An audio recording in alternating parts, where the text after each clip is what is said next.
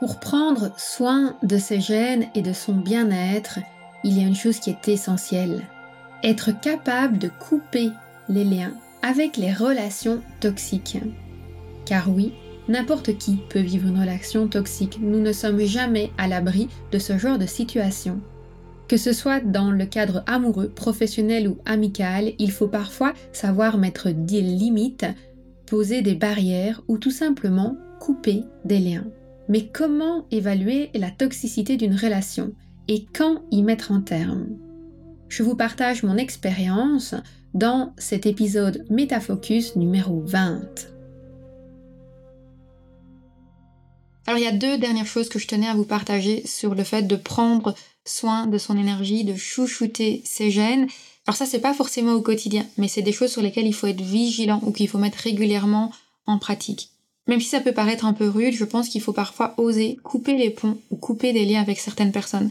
Ça veut pas dire que vous devez vous engueuler avec et que vous devez leur dire que vous allez plus jamais leur parler, mais je pense que c'est important de pouvoir dire ok en ce moment je vais pas entretenir une relation, je vais pas entretenir la conversation avec cette personne-là parce que ça ne me nourrit pas, parce que ça me fatigue, parce que ça m'épuise, parce que ça me détruit peut-être même. Je sais que pour une personne en pâte, ça peut être parfois compliqué de se dire ah mais je veux pas abandonner la personne, si elle a besoin de parler, j'ai envie d'être présente pour elle.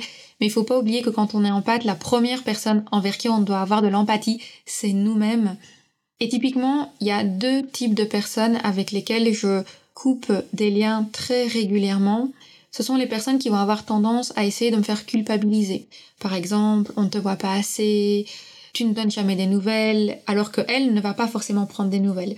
Qui vont toujours essayer de me mettre dans une position où c'est moi qui dois aller vers elle, c'est moi qui dois faire un effort, c'est moi qui dois être plus disponible.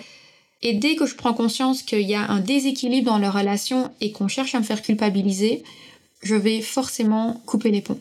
Bien entendu, je communique un petit peu, j'essaye d'exprimer les choses, mais je pense qu'avec l'expérience, on sait très facilement les personnes qui sont ouvertes à la conversation et celles qui finalement sont dans un engrenage. Et je crois que quand on écoute son intuition, on n'a pas besoin non plus d'y aller par quatre chemins et de faire des longues listes de pour et de contre. On peut très vite savoir si oui ou non il y a du sens de conserver la relation ou s'il est temps de l'interrompre ou de la mettre en pause pour un certain temps. Je vais aussi avoir tendance à couper les ponts avec les personnes qui n'évoluent pas malgré le fait que je leur donne des conseils encore et encore et encore et encore.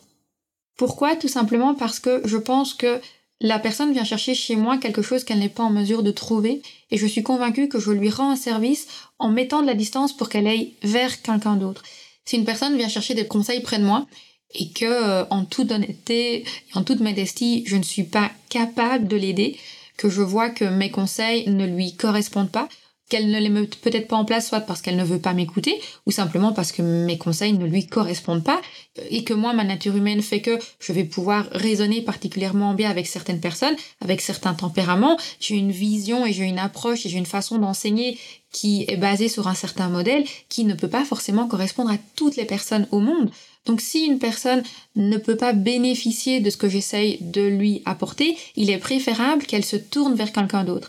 Et si elle ne va pas d'elle-même se tourner vers quelqu'un d'autre et qu'elle continue à revenir vers moi en permanence, je le dis, je le dis très clairement, je dis, écoute, je pense que mes conseils ne te conviennent pas, je t'invite plutôt à aller vers d'autres personnes. Et si elle ne veut pas aller vers d'autres personnes et qu'elle continue malgré tout à venir vers moi, je vais vraiment mettre une distance très très forte parce que je ressens vraiment que la personne vient pour essayer de se nourrir de mon énergie qu'elle n'arrive pas à produire chez elle. Et là, c'est vraiment pas sain, donc je mets des distances systématiquement.